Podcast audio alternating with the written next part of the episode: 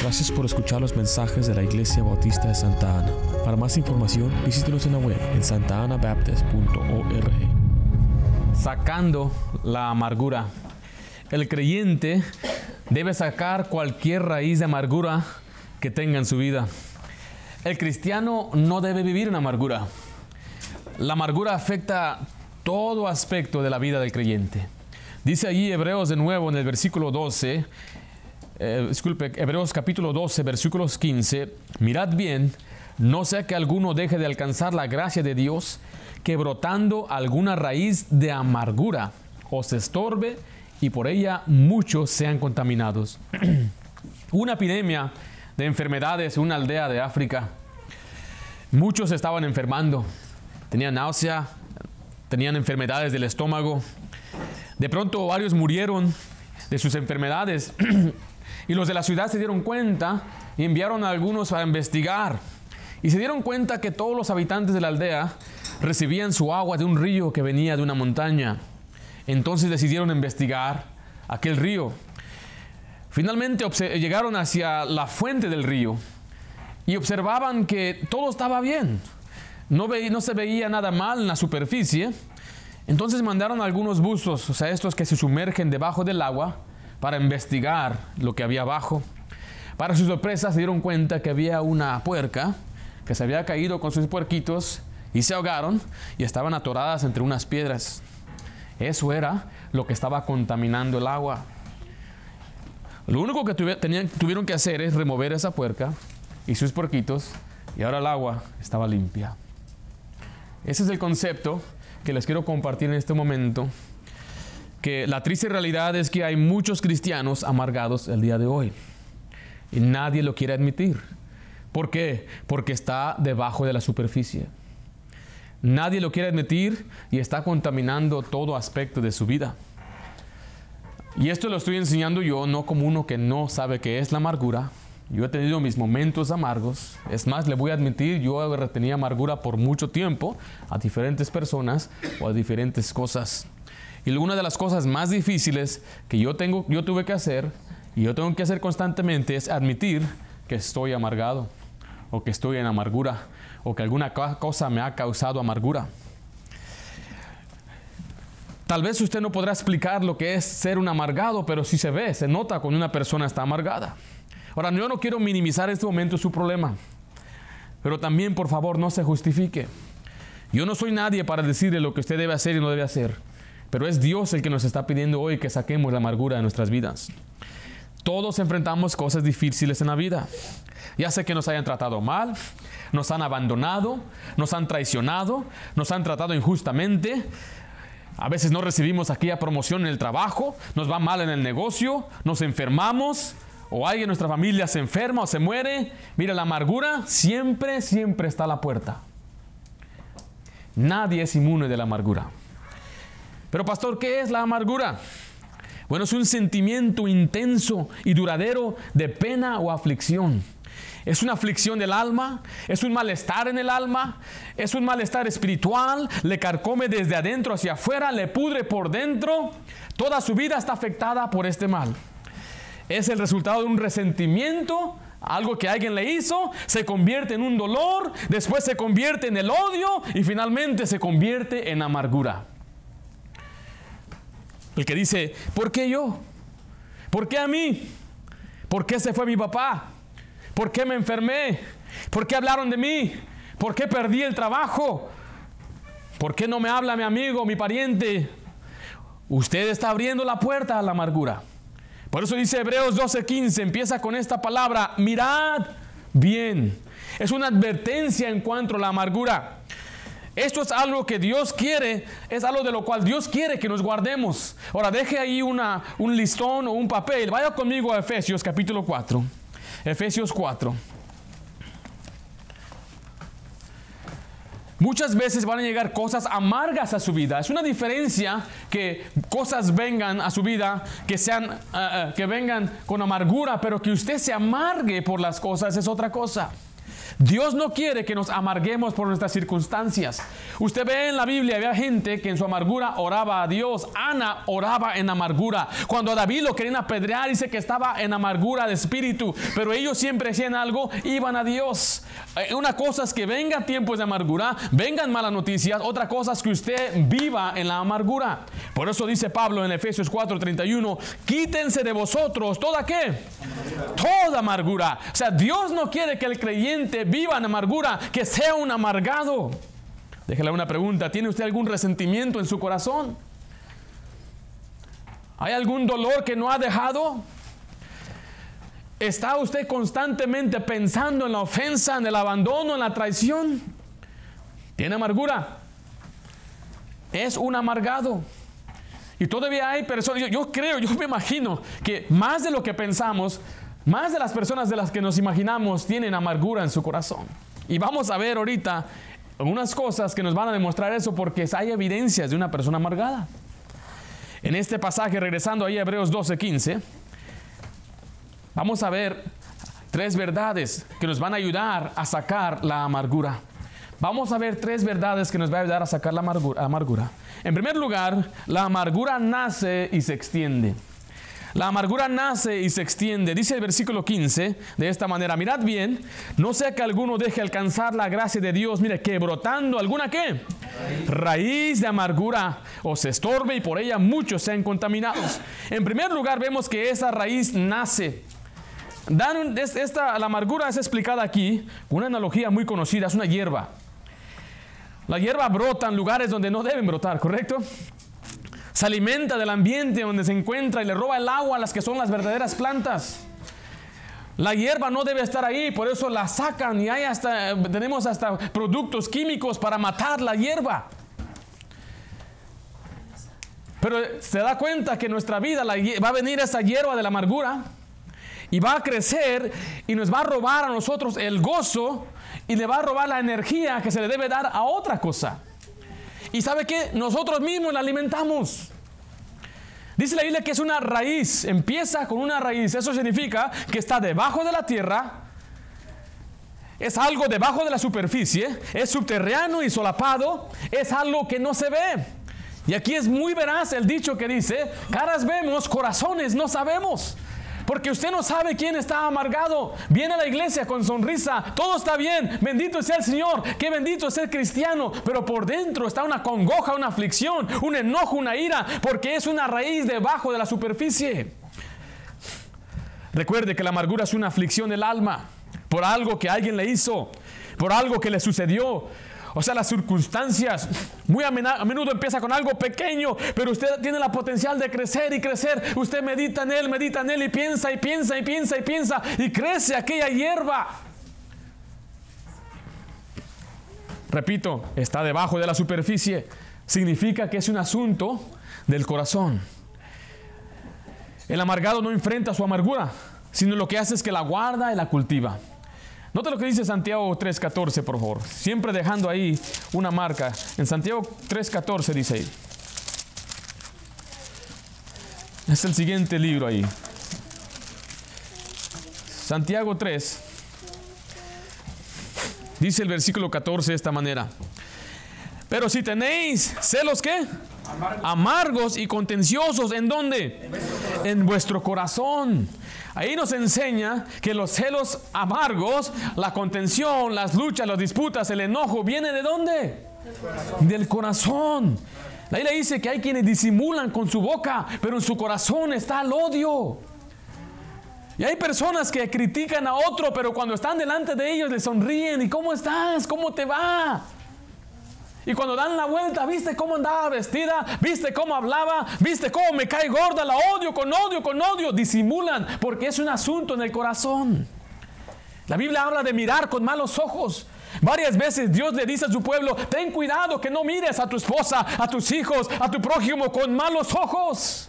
¿Qué es mirar con malos ojos? Es mirarlos con desprecio y desearles el mal, descuidar de ellos, subestimarlos. Y Dios dice, es un problema en el corazón.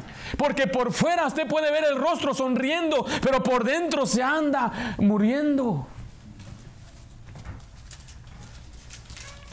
La amargura dice, deseo vengarme. Lo dice por dentro. La amargura dice, te quiero lastimar. La amargura dice, te deseo lo peor. La amargura dice, me alegra cuando te va mal. Ese es un amargado. Si a usted le da gusto cuando a alguien le da mal, es amargura. Si usted desea vengarse de algo que alguien le hizo, eso es amargura. Entonces hágase la pregunta, ¿usted tiene amargura? ¿Se alegra cuando alguien le está, le, está yendo mal?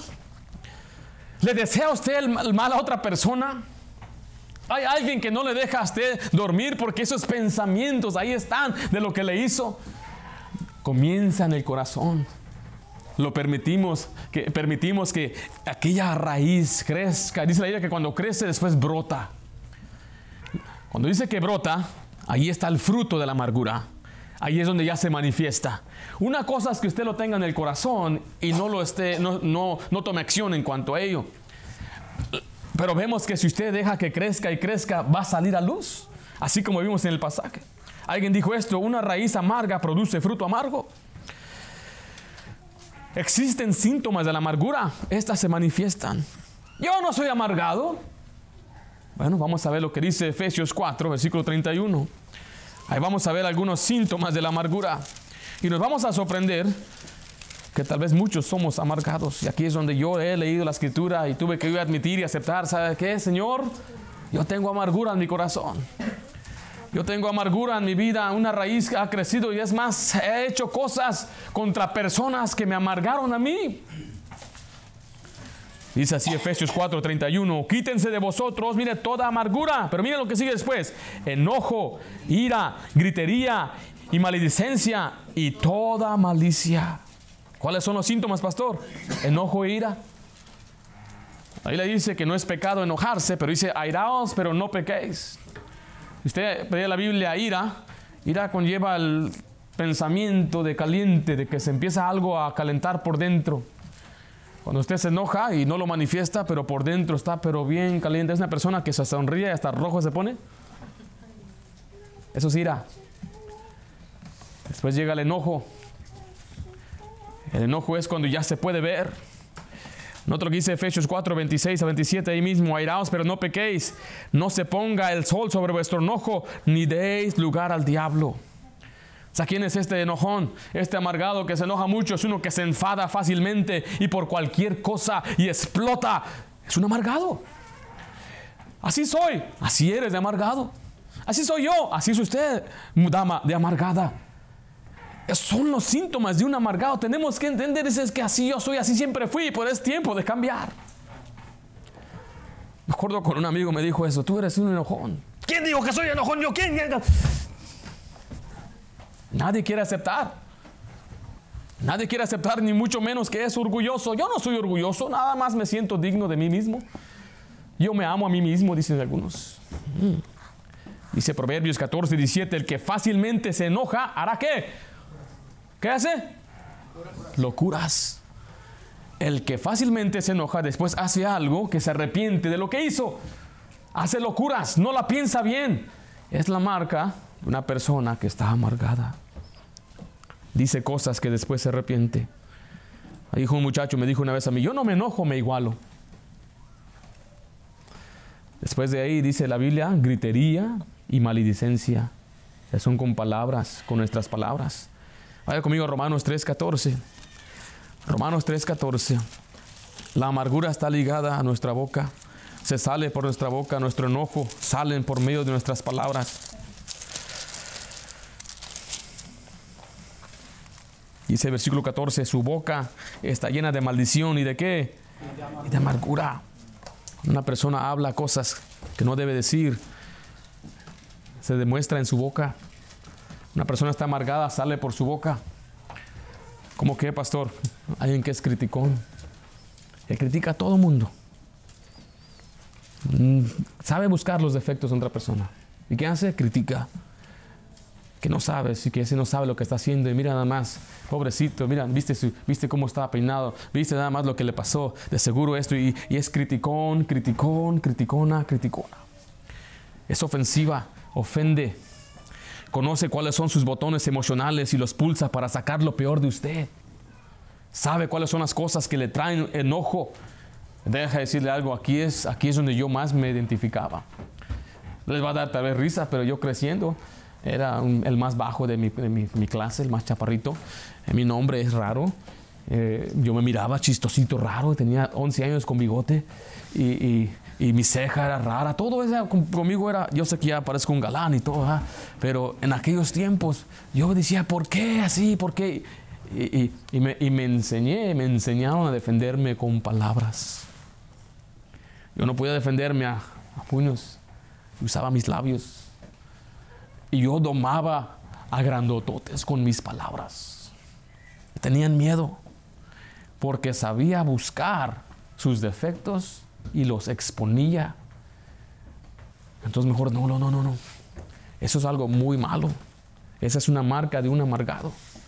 Que sabe mirar los defectos en otro, sabe cómo sacar lo peor para destruirlo emocionalmente. Es una persona criticona que ofende. Hay veces que dicen los padres a sus hijos o los hijos a los padres más bien, te odio. Esta amargura. Dice el padre al hijo, ¿para qué naciste? Esa amargura. Dice el esposo o a la esposa, ¿para qué me casé contigo? Ahí está la amargura. Eres inútil, eres inservible, eres un parásito. ¿Por qué no te mueres? Estas cosas yo las he escuchado. Yo escuché a un hombre decirle a su hijo que era un inservible, que no sirve para nada, que era un parásito. Después dice la isla, malicia. La malicia es hacer ya el mal. Va de sentir por dentro a hablar por la boca y finalmente actuar en ello. Hacer el mal se manifiesta en los hechos que hace. Se quiere, se desquita. Vivimos hace un momento que el que fácilmente se enoja hará locuras. La malicia quiere lastimar, dañar, maquina para destruir y se venga.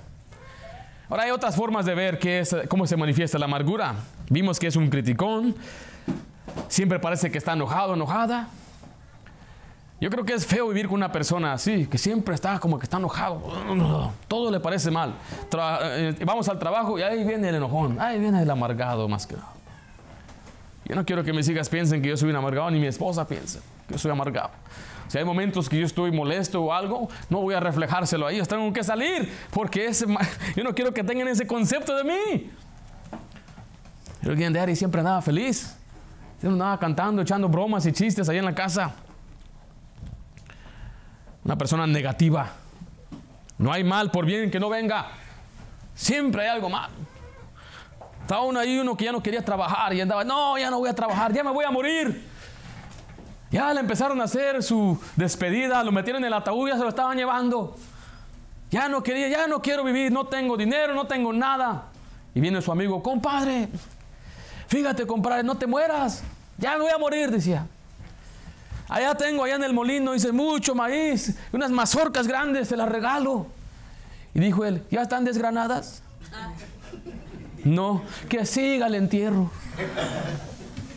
No hay un mal por cada bien que venga para este tipo de persona. Todo le parece mal, es la, amargura lo es sin sabores. ¿Qué es lo opuesto a amargura? Dulce, dulzura. Lo opuesto es lo ajenjo, por eso cuando dice sabe amargo, ¿qué cara hace? Cuando le damos comida a nuestros niños, ¿eh? Está amargo. algunos parecen que se bañan en ajenjo.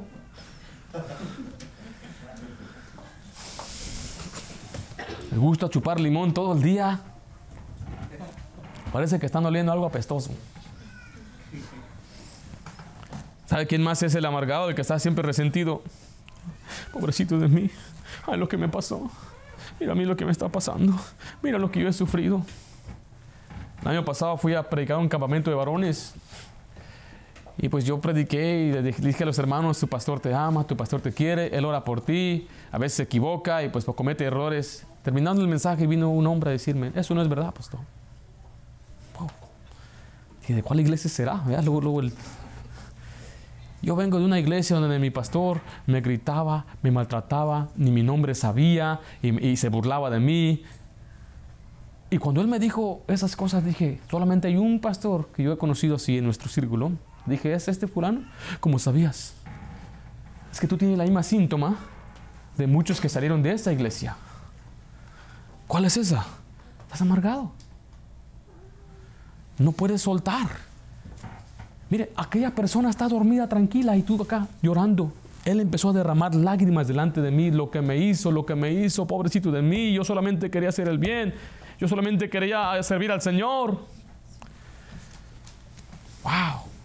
Ya tenía más de 10 años que habían pasado. Muy resentido emocionalmente inestable, están contentos ahorita y mañana están tristes, otra vez contentos y ya tristes. Vienen a la iglesia, bendito sea el Señor, hermano, Dios es bueno. Y al de otra semana, oren por mí. Yo creo que ya no es mi último día en la iglesia. Oh, hermano, si le gana, vamos a orar por él. Oramos por él. La próxima semana, Dios es bueno. Eh, hermano, alígrate, hermano. ¿Por qué no estás desanimado? Y después, otra vez la próxima semana, hermanos, ahora sí ya. Yo creo que ya estuvo aquí, ya voy a morirme. Estos culpan a otros, nunca aceptan responsabilidad. Oh, es lo que, a veces es lo que más me cae mal a mí. Una persona dice, me va mal porque esto y aquello, y esto me hicieron y aquello, y por eso estoy así. Ese fue lo que Esaú decía. Vimos el contexto ahí en Hebreos, aparece Esaú. ¿Sabe qué dijo Esaú? Ese suplantador Jacob me robó mi primogenitura. No, no, no, tú se la vendiste. Pero le estás echando la culpa a otro por lo que tú hiciste. Y es lo que hace el amargado. El amargado siempre le echa la culpa a otro. Hay algunos que hasta Dios le echan la culpa. Noemí dijo, yo salí bien, pero Dios me trajo vacía. Y dijo, ya no me llamen Noemí, llámame. ¿Qué significa? Amargada. Amargada. Los amargados siempre le echan la culpa a otro por sus fracasos. No fui a la escuela porque esto y esto y aquello pasó y no recibí estudio y por eso y esto y eso pasó y, me tuve que casar con este barbaján porque esto y esto pasó y nunca aceptan que fue su propia culpa. Le están echando la culpa siempre a todo el mundo, la sociedad y Trump. Ahora Trump encontraron a otra persona a quien echarle la culpa. El criticón siempre va a encontrar a una persona a quien culpar. Mire, delante de mí un padre con su hijo me dijo, tú tienes la culpa de por qué mi hijo anda en drogas y anda en los caminos. Dije, ¿acaso yo lo invité a las drogas? No. ¿Acaso yo le vendí la droga? No. ¿Acaso yo le insinué que vaya a fumarse un, un taco de marihuana? No. ¿Acaso yo le, le, impulsé o yo fui la causa de aflicción que él en su desesperación quiso ir a buscar la droga? ¿Sabe qué dijo el hijo? ¡Eres tú, papá! Y aquel en su Todavía andaban su macho que decía no era mi culpa. Así es el amargado. El amargado nunca acepta responsabilidad. El amargado siempre le echa la culpa a otra persona. Ya que vimos algunos síntomas, ¿es usted un amargado? ¿Hay alguna amargura en su vida? ¿Hay algo que le está reteniendo, un resentimiento, una rencilla, algo que le pasó, una circunstancia? Mire, algo que me amargó a mí también fue que me iban a dar un trabajo para inspeccionar algunos satélites de DirecTV. Me iban a pagar 15 dólares por cada inspección, 25 dólares por cada inspección. Y me iban a dar 15 inspecciones al día. ¿Cuánto es? Multiplique 15 por 25. Y se hacía en un lapso de 4 horas. Lo único que tenía que hacer es sacar la foto, si la instalaron bien, preguntarle al cliente cómo estuvo el servicio. Ese era mi trabajo, era inspección, quality control. Y un hermano me lo consiguió, él sacó palancas y dijo, este puede, este lo va a hacer. Y me dieron el trabajo, nada, me dijo, nada más dame tu número de instalador. Dije, ¿qué es eso? Sí, en Estados Unidos se necesita, pues que el que hace este trabajo tenga experiencia instalando satélites. Me dijo, ¿sabes qué? No te preocupes, solamente ve, sácate el examen yo acepto el examen aunque no tengas experiencia. Hasta así me dijo. Dije, esto es de Dios. Y cuando revisé el próximo examen, si lo necesitamos en caliente, el próximo examen estaba en San, en San Francisco. Y ahí voy yo con mi hermano rentando un carro, nos fuimos hasta San Francisco, sacamos, eh, nos quedamos en un hotel, al día siguiente nos dieron el seminario, el curso, y, y finalmente pagué, tomé el examen y reprobé. Reprobé por dos preguntas. Ya voy regresando a casa buscando cuándo es el próximo examen. Decían es en dos semanas, ahora es en Norwalk. Ok, va a estar más cerca. Ya cuando me llama el lunes, ya tienes el número. Le dije, sabes que esto y esto pasó, pero en dos semanas voy a ir a Norwalk. No. Gracias, me colgó. Ya nunca más me respondieron mis correos electrónicos. Nunca más respondieron mis llamadas. Para decir una cosa, me empecé a amargar. Porque decía, ¿cómo puede ser? Perdí esta oportunidad. Y yo pensaba, eran dos preguntas, dos preguntas, dos preguntas. Y a veces no podía ni respirar bien y, me enojaba conmigo mismo. Me empezaba a amargar. Muchas veces no tiene que ser lo que una persona le hizo, pero sí es una cosa que les ha sucedido. Porque vemos en segundo lugar el efecto de la amargura. Dice Hebreos 12:15, regresando, vamos a ver el efecto de la amargura. Vimos eh, que la, amargura nace y se extiende, pero mira, hay un efecto. Mirad bien, no sea que alguno deje de alcanzar la gracia de Dios, que brotando alguna raíz de amargura, dice la, segunda, la siguiente parte, os estorbe y por ellos muchos sean contaminados. O sea, ¿cuál es el primer efecto, pastor? Es que le va a estorbar a usted le va a causar daño a usted, le va a perjudicar a usted mismo. El que es el amargado es el que se afecta más. Está usted en una cárcel solitario eh, de amargura y de enojo, usted solo se está matando. Por eso dice que no deje de alcanzar la gracia de Dios. Cuando dice no que alcanzar la gracia Dios, no aplica a la salvación, está aplicando que con Dios, Dios no le va a bendecir. El que está en amargura, Dios no bendice, Dios no prospera, retiene la bendición de Dios, retiene la mano poderosa de Dios para sanar, retiene todo. La gracia de Dios no está sobre nosotros porque estamos amargados. Por eso el amargado no tiene buenas relaciones ni amistades. Nadie quiere estar con él le roba su gozo y su paz. Es, es más afectado usted mismo. Es querer envenenar a otro y después tomarse el veneno usted mismo. Este veneno lo compré para ese hombre que me hizo el daño y después se le hace... Eso es lo que es la amargura. Dios no diseñó la vida cristiana de esta manera. Él dijo que Él vino para darnos vida y la, que tenga, y la tengamos en abundancia. ¿Usted sabe cuánta energía se requiere para estar amargado? Se dice que hay más músculos o, en nuestro cara, los tendones se requieren para estar aguitado hasta triste que contento. O sea, cuando está contento utiliza como unos tres músculos nada más, pero cuando está desanimado, está así, requiere hasta 9, 10, 12, 15 músculos en su cara.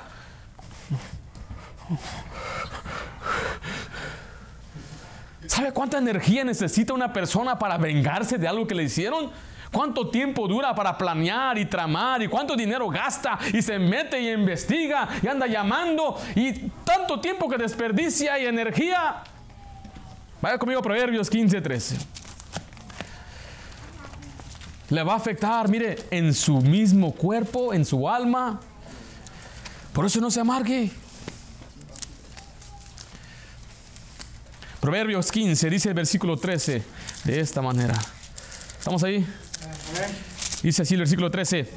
El corazón alegre, ¿qué hace?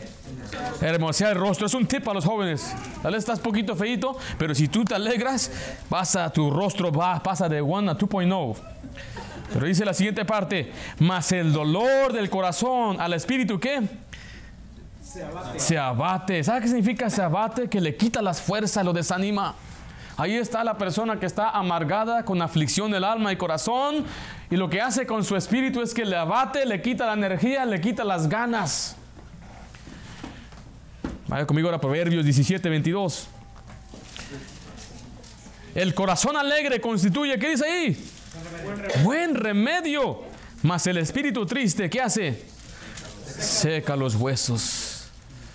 El corazón alegre es como medicina. ¿Has escuchado a veces decir, la, risa es la mejor medicina? Dicen, bueno, la isla dice que el corazón alegre es un buen remedio. Pero contrario, eh, yo mire, ¿qué dice la Biblia? ¿Qué pasa con los huesos? Se secan. Cuando una persona tiene un espíritu triste, cuando alguien tiene un espíritu triste, desanimado, le empieza hasta a afectar su cuerpo. Hay enfermedades que vienen. Yo escuché a alguien decir una vez en un libro, lo mencionó, hay aproximadamente más de 150 enfermedades causadas por la emoción de uno. Hay gente que se muere por un coraje. ¿Sabes eso? Un hombre le dio un ataque de corazón y se despertó en el hospital al día siguiente. Sobrevivió. Los doctores le dijeron, ten cuidado, tranquilízate, ya no eres de enojón agarró el periódico y en el periódico vio que alguien escribió en la sección cuando alguien muere. ¿Sabes cómo se llama eso? ¿Cómo? Donde alguien murió y, alguien escribió de él y habló muy cosas horribles y malas de él. Y ahí se enojó otra vez y de ahí le dio otro, otro infarto y ahí murió. Lo mataron dos veces, ¿no? Mire, hay enfermedades que vienen a causa, hay dolores de estómago que vienen por el enojo. Ah, me duele el estómago, ¿no? Gente que le da hasta gastritis. Hay cosas que nos afectan. Por eso dice ese pasaje, es muy importante, el que se va a lastimar más es usted mismo. Alguien dijo esto, lo voy a leer, escribió este, este, este gran párrafo, es un doctor, dijo que cuando uno tiene rencilla contra otro, cuando uno está amargado contra otro, se convierte en el esclavo de esa persona. Dice, el momento que empiezo a odiar a un hombre, no puedo disfrutar de mi trabajo porque él controla mis pensamientos. Esos pensamientos producen estrés en mi vida que me quitan las fuerzas. Nada me complace, ni mi trabajo ni las vacaciones. No disfruto mi familia ni mis amigos. Aunque, diez, aunque 100 me amen, ese uno consume mi pensamiento. Puede ser que maneje un auto del año a la par de un río adornado de hermosos árboles otoñales, en lo cual mi experiencia del placer se refiere. Bien podría estar manejando una carreta en medio de lluvia en el lodo. El hombre que odio me sigue a donde quiera que voy. Cuando me sirven un jugoso filete con papas fritas, espárragos, ensalada fresca, un pastel y un helado, bien podría ser un pan seco. Lo mastico y lo trago, pero el hombre que odio no me permite disfrutarlo. Este hombre que odio puede estar a mil millas de mi casa, pero con más crueldad que un capataz de esclavos latiga mis pensamientos de tal manera que los resortes de mi colchón se vuelven en una tortura.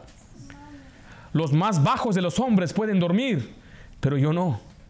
Realmente debo reconocer que soy esclavo del hombre sobre el cual derramo el vaso de mi ira.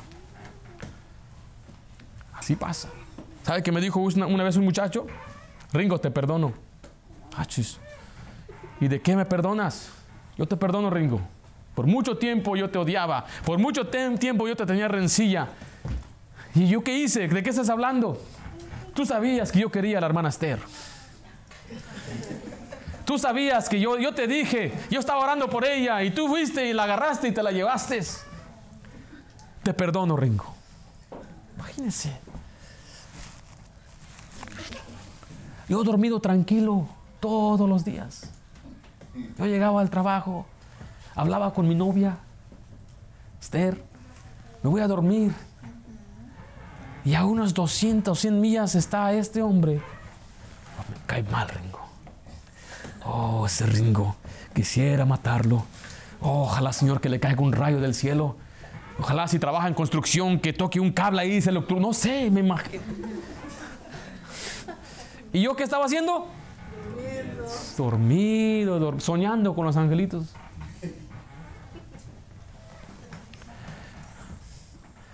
Me di cuenta. Alguien dijo, tú causaste que varios muchachos se fueran de su iglesia en otra iglesia. ¿Cuál iglesia? Esta iglesia. Yo ni conozco a nadie de esa iglesia. Sí, eso, andan diciendo. A veces hasta por malentendidos, por chismes. A veces nosotros nos amargamos por cosas que ni hemos verificado. ¿Quién es el que se lastima? Uno mismo. ¿Quién es el que se perjudica? Uno mismo.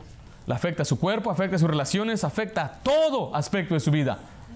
Pero después, dice la isla, que contamina a otros. Porque de esa raíz brota y es contaminación para las otras personas. O sea, usted perjudica después a los que están a su alrededor. Es una reacción en cadena. Cuando empieza a ofender a otros. Vaya conmigo Colosenses 3:19. Y aquí es cuando se convierte en una persona contenciosa, le gusta las disputas, alegar, pelear. Es un contrario, siempre da la contraria a todo. Siempre tiene un comentario para todo. La Biblia usa la palabra áspero o áspera, la aspereza significa amargura. Dice Colosenses 3:9, aquí habla entre los esposos, maridos, amar a vuestras mujeres y no seáis, ¿qué dice ahí? Ásperos con ellas, no seas amargado con ellas. Ahora vaya conmigo a Colosenses 3:21. Padres, no exasperéis a vuestros hijos para que no se desalienten. Padre, no sea amargado para que después usted transmita la amargura a sus hijos y después se desalienten y anda preguntando, ¿y por qué mi hijo no, no me quiere? ¿Por qué mi hijo no me visita? ¿Por qué mi hijo no quiere? Porque si somos amargados, es la última persona que, va, que van a querer ver nuestros hijos. Yo gracias a Dios que yo no tuve un padre amargado. Entonces me gusta ir a su casa. Me gusta estar ahí. Y le puedo llamar. Yo le digo, yo, Paps. Así es como le digo a él. Paps era el nombre que le dimos. Era antes a Pa, pero ahora es Paps. Le puedo llamar, yo pa, le mando texto, me, responde. Yo quiero que mis hijas sean así también conmigo. Cuando ellas sean grandes, que ellas quieran venir a mi casa. Y no digan, ahí está el amargado, aquel gruñón. Ahí está el logro. Ahí está, de seguro, como aquel duende debajo del puente esperando nada más que llegue yo. Y llama al teléfono y no contesta. Yo no quiero que mis hijas ignoren mis llamadas. Hay algunas aplicaciones que dicen ahí, nos dejan saber si usted leyó el texto. Yo no quiero que me ignoren mis textos. Ya lo leyó, pero no me ha respondido. No, pero la culpa la tenemos uno. Cuando contamina a otro, busca errores en otro. Mira, si usted está buscando errores en esta iglesia, las va a encontrar. Hay quien viene a la iglesia a buscar errores, a criticar, a buscar las faltas en otra persona. ¿Y con quién va a empezar las críticas? Con sus servidores, el que está enfrente, el que siempre habla. Usted puede decir, no sabe hablar español, a veces le salió una palabra, ese versículo lo dijo mal, no, no esa expresión que lo dijo. La gente muchas veces se, se amarga con el pastor. El pastor no me saludó, el pastor pasó y como que me ignoró. Y no es que yo, a nadie le saco la vuelta, ni a mis enemigos les saco la vuelta. Quiero que ellos vean que si son mis enemigos, nosotros oramos por ellos y quiero cambiar su percepción mía. Entonces mucho menos voy a ignorar a los que son de mi iglesia. Pero a veces va a pasar que estamos apurados. Yo, mira, yo estoy sordo, hermano, no sé si está bien este. ¿Y les, ¿Se acuerdan que les había mencionado? Me daban el examen.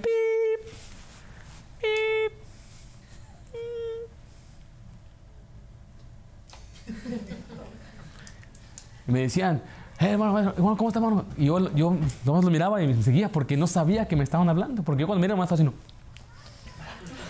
Yo pensé que estaba pasando la saliva o... Pero a veces muchos dicen, no. A muchos se amargan porque tal vez el pastor no los llamó, no los visitó, no estuvo ahí. Eso yo lo he visto. Donde dice, se murió y no vino, se amargaron. Un pastor de viaje predicando y en este tiempo una de las hijas de aquel hermano se fue con un muchacho y el pastor no estaba, estaba fuera predicando y se amargó por eso. Porque no pudo estar ahí cuando necesitaban al pastor. Quiero decirle que como seres humanos somos limitados a hacer todas las cosas. Porque el que le va a perjudicar es usted. Especialmente si se amarga y empieza a comer tacos de pastor en su casa. Usted va exasperis, ¿cómo se dice? Va a amargar a sus hijos. Quería yo convertir esto en otra palabra. Va a amargarlos de las cosas de Dios. Mire, en mi casa nunca se hablaba mal del pastor. No, nunca se hablaba nada negativo. Cuando yo fui ya grande, ya siervo de Dios, aquí trabajando con mi papá, yo le hacía preguntas y me decía, yo no estaba de acuerdo con mi pastor en estas cosas, estas cosas, estas cosas. Dije, ¿por qué nunca decías nada? Dice, porque era mi pastor. Y porque si él empieza a criticar al que está delante de la congregación, va a perder todo respeto sobre las cosas de Dios. Porque faltas las hay. Yo le puedo decir cuáles son. Cuando usted vea errores en otro, mejor dice la que los amemos porque el amor cubrirá multitud de pecados. Cubrir pecado no significa que usted va a ocultar lo que hace. Simplemente va a decir, como dice Proverbios, que usted no va a divulgar se da cuenta de, un, de, una falta que tiene una persona, en vez de criticarlo, dejar saber a todo mundo lo que está haciendo, es mejor guarde su corazón y ore por esa persona. Porque nos lleva finalmente el remedio de la amargura. Dice, mirad bien, mirad bien. ¿Qué significa eso? Es una advertencia. Observe, analice, Salmo 139, 23 dice, examíname, oh Dios, y conoce mi corazón, pruébame y conoce mi pensamiento, y ve si en mi camino hay perversidad y guíame en, este, camino eterno. O sea, usted tiene que observar, analizar si hay alguna amargura. Debe darse cuenta si existe esa hierba. ¿Tiene síntomas de amargura? Pídele a Dios que se lo revele. ¿Existe la falta de perdón en su vida? Pídale a Dios que le ayude a perdonar. Si usted dice que sí, como leímos en Efesios 4:31, quítese de vosotros toda amargura. Identifique la amargura y después perdone.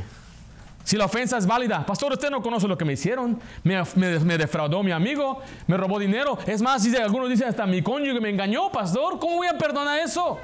Mi hijo me deshonró. Yo no sé cuál es la, la situación en su vida, pero si eso le está causando amargura hasta el día de hoy, usted tiene que pedirle a Dios que se lo quite que Dios le dé su gracia. Y si esto fuera poco, la ley dice que tenemos que perdonarnos como Cristo nos perdonó, Pero ser benignos unos con otros, o sea, hacerle bien. Pastor, yo hacerle bien al que me hizo daño, eso es lo que la Biblia nos enseña. No os venguéis, dice la Biblia, sino más bien haced bien al que nos hace mal. Dice 1 Tesalonicenses 5:15, mirad que ninguno pague otro mal por mal. Antes bien, seguid siempre lo bueno, unos para con otros y para con todos. Que usted le haga el bien al que le hizo daño a usted. Y así es como usted va a poder ya sacar la amargura por completo. Si usted dice, pastor, yo no tengo amargura, entonces observe siempre. Siempre esté cuidando que cuando vengan problemas, vengan situaciones, de acuerdo, la amargura siempre está tocando la puerta. Y no permita que esa raíz después brote y después le, se convierte esa rencilla en enojo y de enojo a odio y de odio en amargura. Porque el que más se perjudica es usted mismo. ¿Cómo yo puedo perdonar? Como Cristo le perdonó a usted. Él le perdonó todo. Yo espero que usted permita que, el Señor le cambie a alguna área en su vida, a algo que está amargado, a algo que le ha amargado a usted, ama. A un jovencito está amargado, hay jóvenes amargados. Recuerde, está debajo de la superficie. Muchos son muy herméticos, no comparten nada, se quedan callados, no dicen nada, pero por dentro están llenos de amargura. Así que yo le pido que esté ahora el Señor. Vamos a hacer una oración en este momento.